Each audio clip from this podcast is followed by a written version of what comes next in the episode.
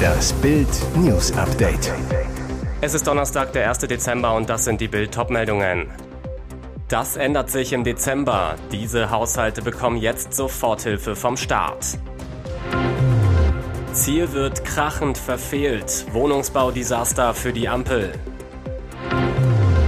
Vorsätzliche Brandstiftung. Einsatzwagen vor Berliner Polizeistation in Flammen. Das ändert sich im Dezember. Diese Haushalte bekommen jetzt Soforthilfe vom Staat. Viele Verbraucher sorgen sich wegen Inflation und Teuerkrise, wie sie ihre Rechnungen bezahlen können. Deshalb erhalten Privathaushalte, Vereine, kleine und mittelständische Unternehmen im Dezember eine finanzielle Unterstützung. Um viele Verbraucher zu entlasten, hat der Bundestag eine Einmalzahlung von 300 Euro beschlossen. Diese Soforthilfe ist eine Überbrückung, bis die sogenannte Gaspreisbremse im März 2023 in Kraft tritt. Die einmalige Soforthilfe wird noch im Dezember ausbezahlt. Die Experten vom Online-Rechtsportal anwalt.de erklären, ihre jeweilige Abschlagszahlung im Dezember für Gas und Fernwärme wird einmalig teilweise oder sogar ganz übernommen. Berechnungsgrundlage für die Höhe des gezahlten Beitrags ist grundsätzlich der Abschlag im September 2022. Verbraucher, die den Abschlag üblicherweise selbst anweisen, können die Überweisung für Dezember stornieren. Kunden, denen der Anbieter automatisch den Betrag abzieht, brauchen nichts weiter zu machen. Mieter müssen sich wegen der Soforthilfe noch gedulden. Ihnen wird mit der kommenden Nebenkostenabrechnung eine Gutschrift zugesandt. Ziel wird krachend verfehlt. Wohnungsbaudesaster für die Ampel. Bauministerin Clara Geiwitz muss ein Jahr nach dem Ampelstart ihr zentrales Versprechen kassieren.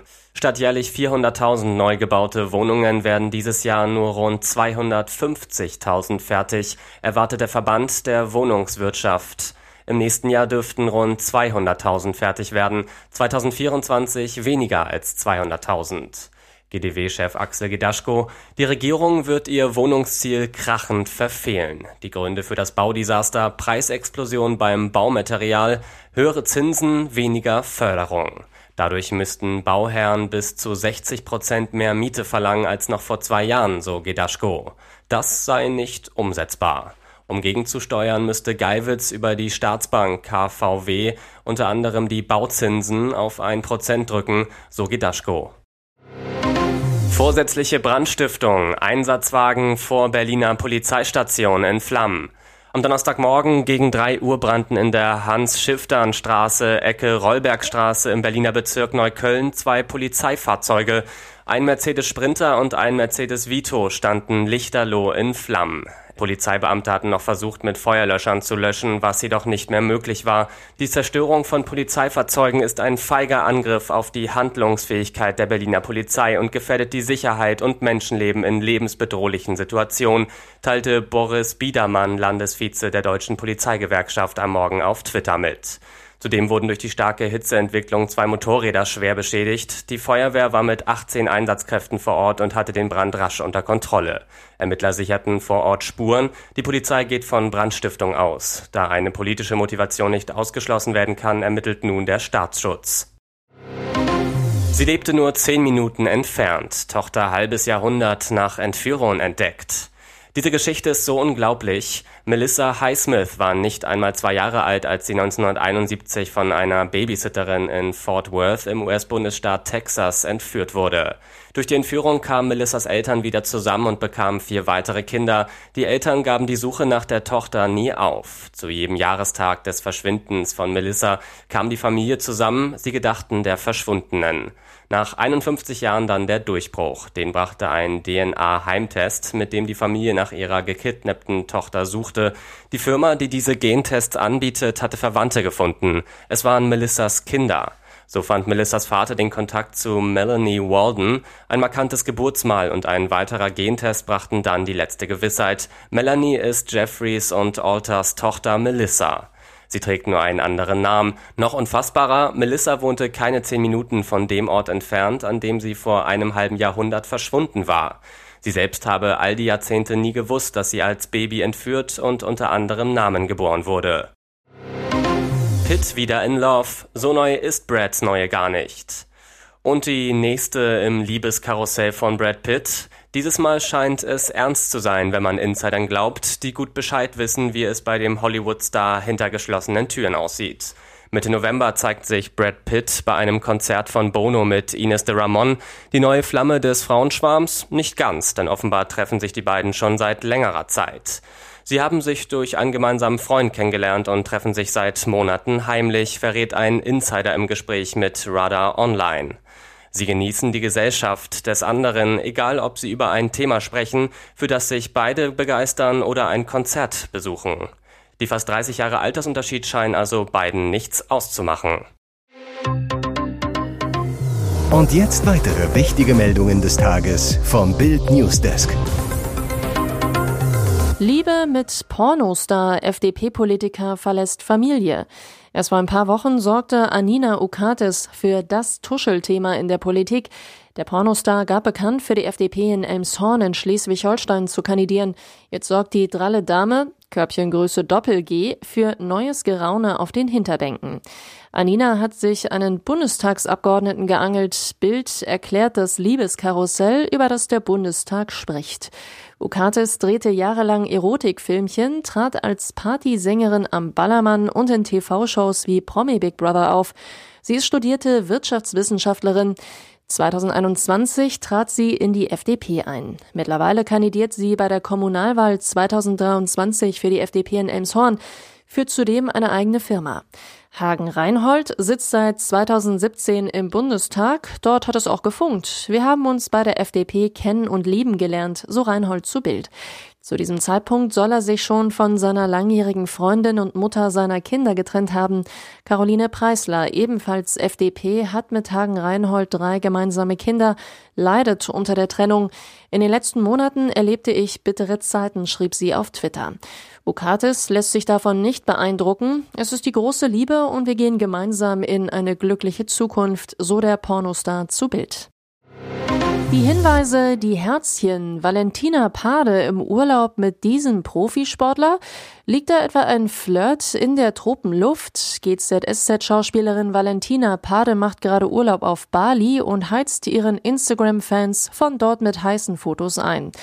Doch sie ist nicht der einzige Hingucker dort. Es scheint, als würde Valentina die Gesellschaft eines gut aussehenden Mannes genießen. Er ist blond, hat breite Schultern und gerne mal ein Surfbrett unter dem Arm.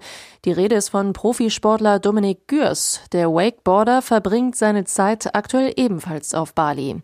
Auf einem Video auf Instagram vor einer Woche ist eine Dame zu sehen. Im Sonnenuntergang zeichnet sich ihre Silhouette ab.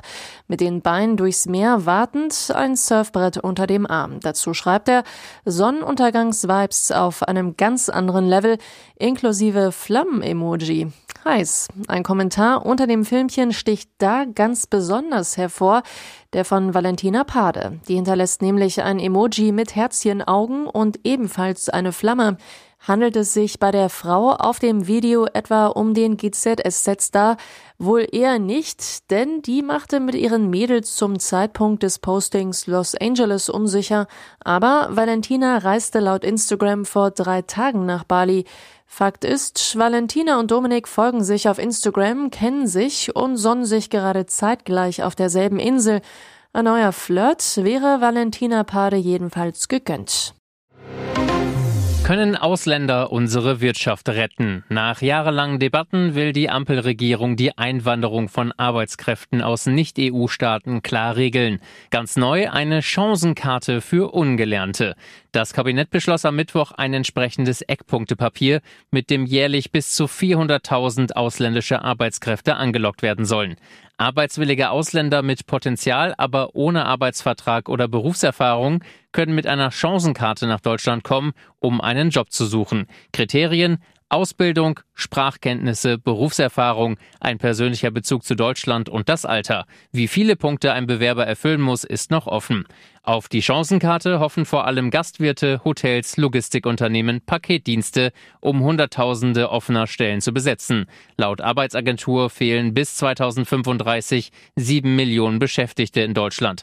Arbeitgeberpräsident Rainer Dulger erklärte deshalb, die Ampel stelle die richtigen Weichen. FDP-Vize Wolfgang Kubicki warnt gegen gegenüber Bild, wir brauchen dringend die geregelte Zuwanderung von Fachkräften in den Arbeitsmarkt. Es muss aber gleichzeitig klar sein, dass nicht jeder, der zu uns kommt, auch bleiben kann. Wir brauchen deshalb die konsequente Rückführung in die Heimatländer derer, die kein Bleiberecht haben. Hier ist das Bild News Update. Und das ist heute auch noch hörenswert.